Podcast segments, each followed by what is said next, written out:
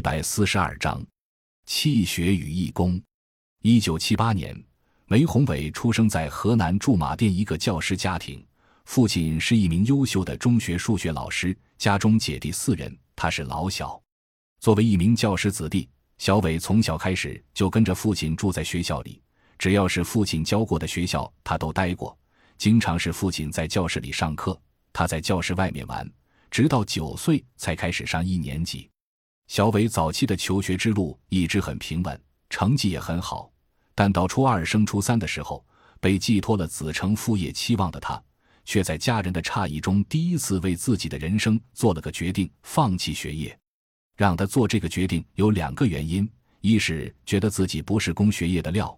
初二的时候，两门课是我喜欢的，一个是语文，一个是物理，但英文一直是最差的，口语就不用提了。早上起来，左右前后的人都在哇哇哇的背单词，自己也使劲的背。自习课结束，人家要去吃饭了，我一个单词没记住，郁闷。从那个时候起就厌烦学业。二是开始对父亲的职业有了新的看法，我决定不要一辈子都耗在这个学校了，不然太痛苦了，真的太痛苦。于是，一九九四年，十六岁初中还未毕业的小伟决定放弃学业。南下深圳闯世界，小伟到深圳的第一站是在一家挪威的企业做手表。一年之后就开始学习广告、广播、摄影，后来又去学习酒店管理，在一个星级酒店做到了客房部经理，在当时已经是很高的级别了。后来发现酒店管理这个行业里面有很多的内幕和关系，没办法学到真东西，就退出来开始做其他事情。因为小伟的家庭信仰基督教，早在一九九一年的家乡教会活动中就结识了香港的公益团队人子协会。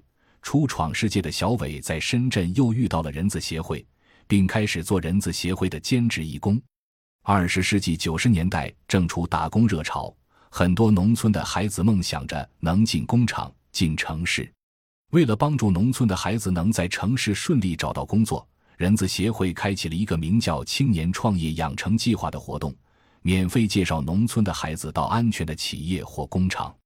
因为人子协会中的大多数都信仰基督教，被介绍过来的孩子很大一部分来自教会，他们都会联系诚信可靠的基督徒老板，保证这些进城打工的孩子不被欺骗，能够正常的得到相应的待遇和薪水。此外，小伟还会跟着他们每个月去工厂做一两次探访活动，组织聚会，也帮他们协调解决一些困难。看到他们对城市边缘人群的关心和扶助，让我备受触动，于是决定辞职。从一九九六年开始，我就成了专职义工，帮扶城市里散落各处的流浪者、问题少年。小伟和他的爱人苗九龄是在深圳的时候相识的。认识九龄，正是一九九七年，他从老家雀山县送一批孩子过去，那也是他第一次去深圳。怕在深圳不习惯，就背着很多从老家带去的东西，比如擀面杖，哈哈，很有意思。我去车站接的他们，后来因为我们那个团队也蛮需要人的，所以九龄就留了下来。正是九龄的留下，让这两个年轻人有机会慢慢了解、相知。开始了他们相扶相携的生命旅程。这期间还有个小小的插曲，因为在当时的团队中有个规定，当提出恋爱之后就要准备结婚，不能一直恋下去，不然可能会对其他人有影响。所以小伟和九龄考虑之后，在一九九八年年底就离开了一段时间，在老家雀山经营起了一家叫西部牛仔的服装店，生意做得红红火火。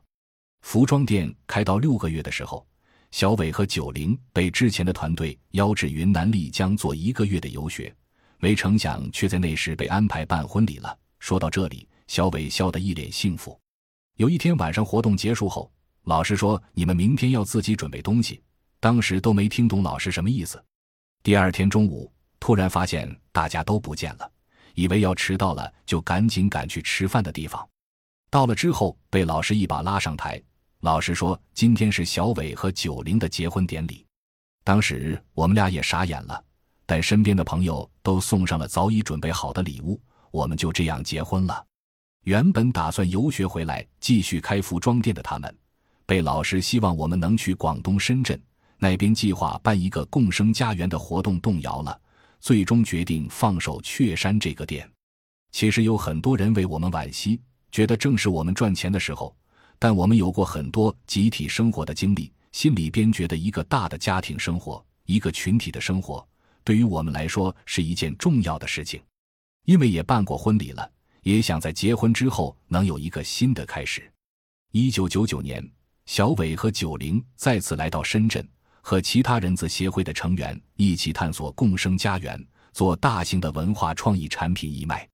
两千年，小伟和团队创业开餐厅，不大的门面却经营得热热闹闹。餐厅最大的特点就是会接待一些流浪的人，免费吃饭，还会帮助城市的边缘人群和弱势青少年。到劳工聚集的工厂探访，为他们组织生日派对。在深圳这个被各种开发项目急速包围的生活空间里，他认识和了解了更多普通人的生活。二零零一年，他们的大儿子子月出生，餐馆几乎没日没夜的作息，让人的体力和精力都极度劳累。最终，小伟决定关了餐馆，一家人暂时搬到一个地方，好好生活两三个月。在一位一直陪伴他们的老师的建议下，他们一家三口前往上海，与另外一个家庭一起合作生活、创业。感谢您的收听，本集已经播讲完毕。喜欢请订阅专辑，关注主播主页，更多精彩内容等着你。